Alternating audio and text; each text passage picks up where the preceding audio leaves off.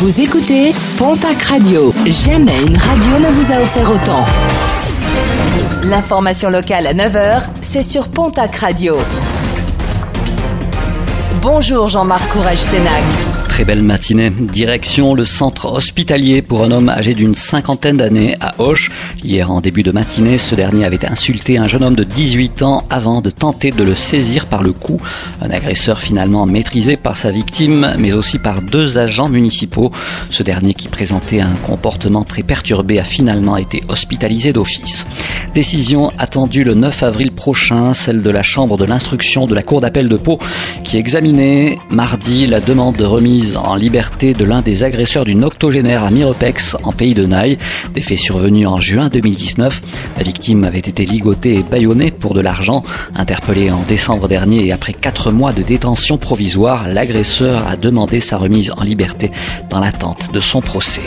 Une population orientée à la hausse, celle des ours dans les Pyrénées. Selon le rapport du réseau Ours Brun, le travail de terrain mené par les agents français et espagnols a permis de détecter la présence de 64 ours, dont 7 sont depuis morts. Parmi les 57 ours encore en vie, 12 oursons. Les associations de protection du plantigrade demandent de leur côté un renforcement de la population dans les Pyrénées occidentales.